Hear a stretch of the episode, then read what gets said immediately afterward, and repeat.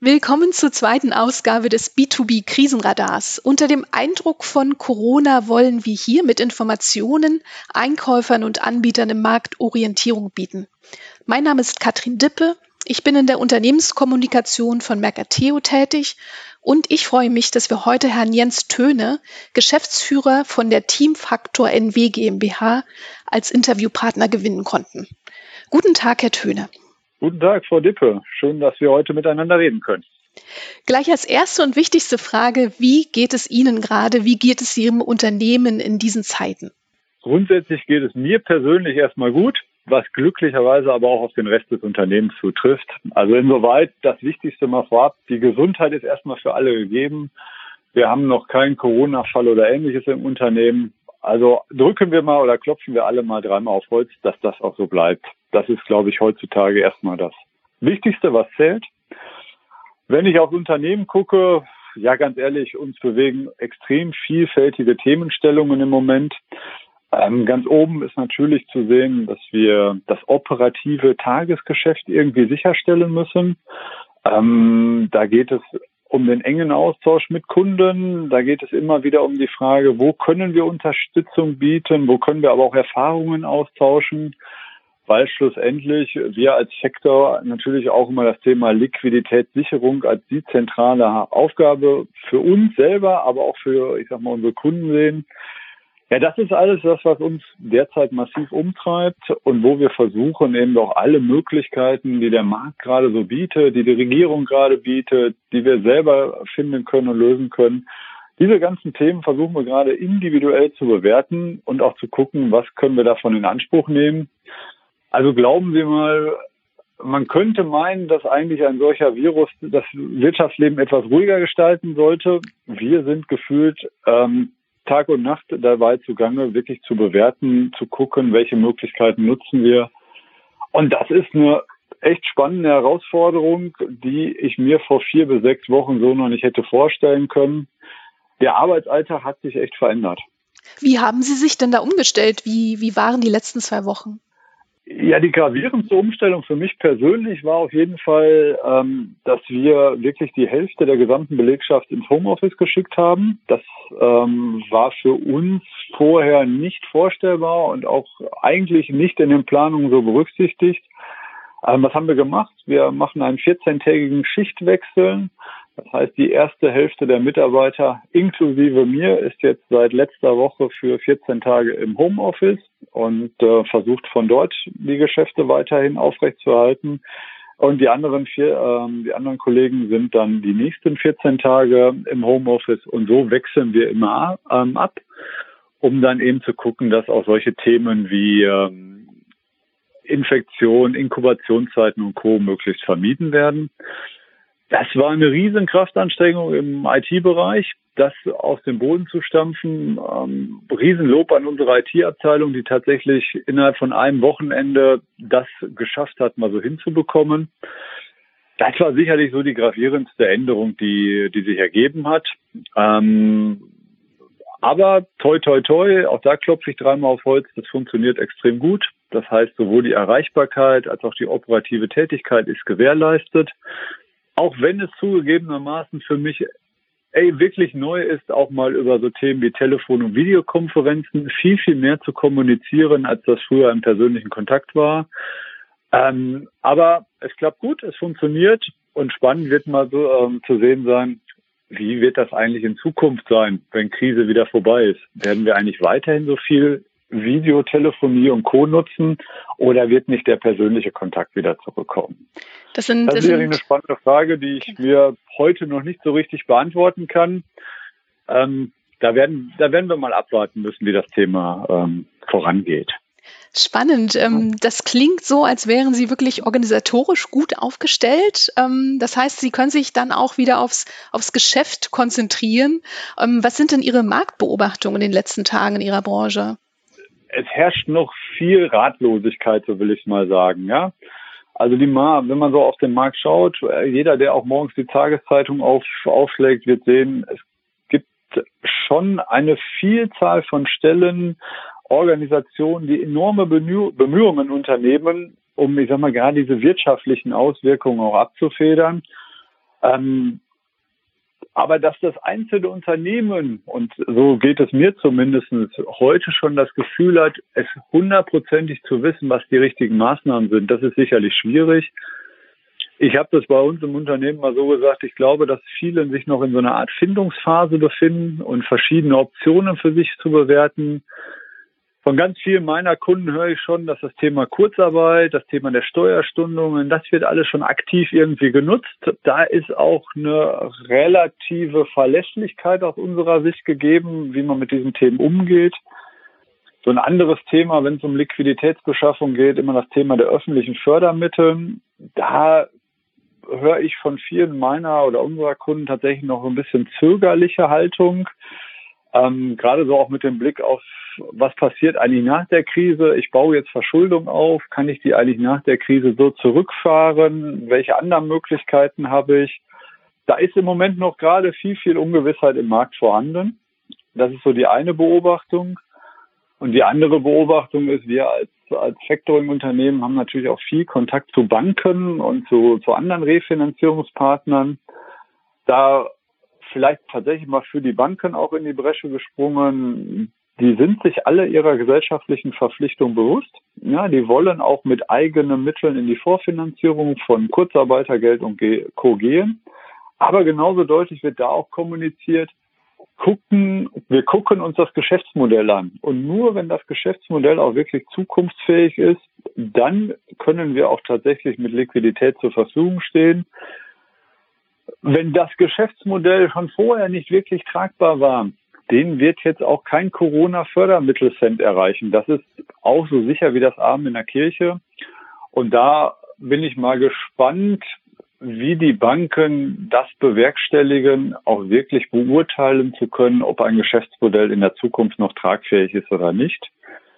Denn eins müssen wir uns auch klar darüber sein, die Kapazitäten bei den Banken sind auch endlich die Flut von Anträgen und Co., die da jetzt hinkommen, da sagen auch alle Hausbanken heute schon, wir wissen gar nicht, wie wir das ressourcenmäßig, personalmäßig eigentlich alles abarbeiten sollen. Ähm, es kommt ja jeden Tag was Neues, jeden Tag kommen neue Formulare, neue Programme, neue Ideen. Ähm, wir müssen auch dann gucken, dass das wirklich abgearbeitet werden kann. Denn wenn die Liquidität erst in sechs, acht, zwölf Wochen kommt, dann ist es für viele Unternehmen zu spät. Und ich glaube, dass das die Herkulesaufgabe äh, sein wird, die im Moment im Markt besteht. Ne, dass die Liquidität auch wirklich zeitnah da ankommt, wo sie gebraucht wird. Nun, wenn, wenn wir auf Ihr Kerngeschäft schauen, ähm, dann möchte man ja meinen, dass das würde einen regelrechten Boost geben jetzt. Also dass, dass ähm, Ihre Kunden noch mehr mit Ihnen machen oder Sie auch neue gewinnen. Wie, wie ist da die Lage? Wie, ist das eine völlig falsche Einschätzung?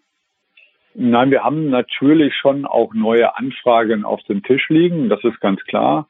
Ähm, aber auch wir sind da ähnlich wie Banken aufgestellt. Mhm. Also wir wollen jetzt auch nicht, äh, ich sag mal, der, der, dem, dem, dem letzten noch das Geld sozusagen geben.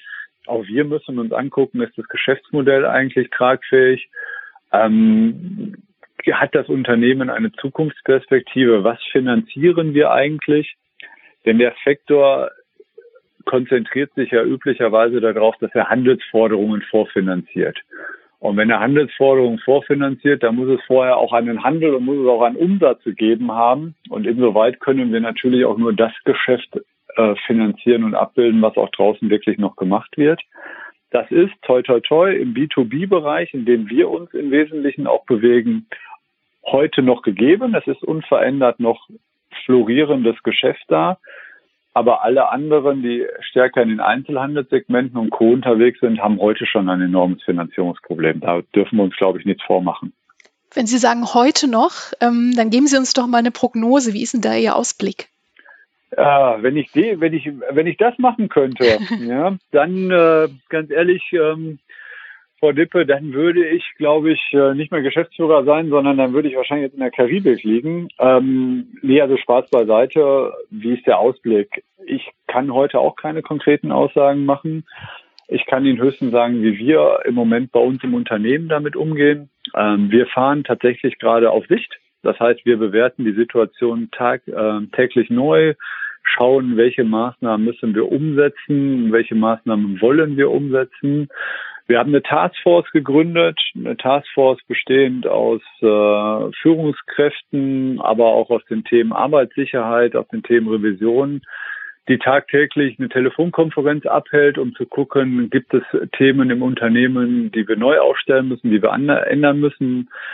Das sind Themen, wo wir sagen, ähm, da können wir nicht länger in die Zukunft gucken. Wir haben das Thema Liquiditätsplanung für uns nochmal mit einem ganz anderen Stellenwert versehen. Das sind so konkrete Maßnahmen, die wir im Moment fahren. Die haben jetzt noch nichts mit dem Ausblick zu tun, sondern das sind im Moment Themen, um jetzt erstmal die nächsten Wochen ähm, hoffentlich für alle wirtschaftlich tragbar, aber vor allen Dingen auch für alle gesund zu überstehen. Und das ist, ich sag mal so, wie das Unternehmen heute da drauf guckt. Ähm, ich sag mal, längerfristig angelegte Projekte und Co. laufen natürlich unverändert weiter, weil wir schon hoffen, dass wir in ein paar Wochen wieder in eine gewisse Normalität kommen. Wenn Sie mich ganz persönlich fragen, das ist jetzt aber nicht unbedingt die Sicht des Unternehmens, ganz persönlich gehe ich davon aus, dass uns der aktuelle Ausnahmezustand noch einige Zeit länger begleiten wird. Also ich kann mir nicht vorstellen, mit Blick auf Olympia-Absagen, mit Blick auf WM-Absagen und Co., dass wir alle ab Ende April oder ab Anfang Mai wieder in das normale Leben zurückgehen. Ich gehe davon aus, dass wir das Thema noch einige Wochen äh, länger ähm, so handeln müssen. Und dann wird es eher spannend werden, wie sich die Wirtschaft nach einer solchen Krisenzeit wieder erholen wird. Ne? Also machen wir uns nichts vor, die ansteigende Verschuldung sowohl der öffentlichen Hand als auch der Privatwirtschaft, Privatwirtschaft ist so immens, dass eine Erholung, befürchte ich, nur sehr langsam wieder von, äh, voranschreiten wird. Wenn Sie hinsichtlich Liquidität unseren ja, Hörern und Lesern aus Einkauf und vor allem B2B-Vertrieb etwas mit auf den Weg geben könnten, ähm, was wäre das für ein Rat?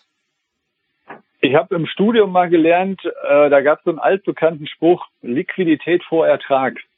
Ähm, wenn der jetzt nicht gültig ist, dann wüsste ich nicht, wann er ist. Also sprich soll heißen, jedes Unternehmen muss sich heute intensiv mit den Möglichkeiten zur Liquidität, Liquiditätssicherung, Liquiditätsbeschaffung auseinandersetzen. Das ist aus meiner Sicht unumgänglich. Selbst wenn das im Moment Geld kostet, sich Liquidität zu beschaffen, kann ich jedem nur raten, machen Sie es, tun Sie es. Ähm, auch wir haben das Thema für uns äh, schon frühzeitig jetzt eingeleitet, sichern uns Liquiditäten. Ähm, das ist aus meiner Sicht das A und O, was es gilt. Das andere, was es aber auch ist, und das sind noch zwei andere Tipps, wenn ich mir erlauben darf, überhaupt Tipps zu geben, aber oder Empfehlungen. Gucken Sie, dass Sie wirklich die qualifizierten Mitarbeiter behalten. Also ich kann nur jedem raten, die Auflockerung von Kurzarbeitergeld und Co. Ähm, zu nutzen, denn qualifizierte Mitarbeiter an Bord zu halten, das hat uns sicherlich die letzte Krise gelehrt, ist das A und O. Und last but not least, und das ist eigentlich mein, mein, mein wichtigster Tipp von allen, Kommunikation in alle Richtungen, so offen und so transparent wie irgendwie möglich. Sei es in Richtung der Banken, sei es in Richtung von Kreditversicherern, sei es aber genauso auch in Richtung von Kunden und Lieferanten. Nur wenn Sie mit allen einen offenen und transparenten Dialog führen, kann man gemeinsame Lösungen finden, kann man gemeinsame Ideen entwickeln. Und das ist meines Erachtens das A und O, was heute in der jetzigen Situation unerlässlich ist. Lieber ein Gespräch mehr als ein Gespräch weniger. Und das gilt, und das ist, glaube ich, das Wichtigste, das gilt genauso in Richtung der Mitarbeiter. Weil äh, gerade dem Mitarbeiter muss man das Gefühl vermitteln, ähm, man holt sie ab, man nimmt sie mit auf die Reise, man diskutiert auch die Problemstellungen offen.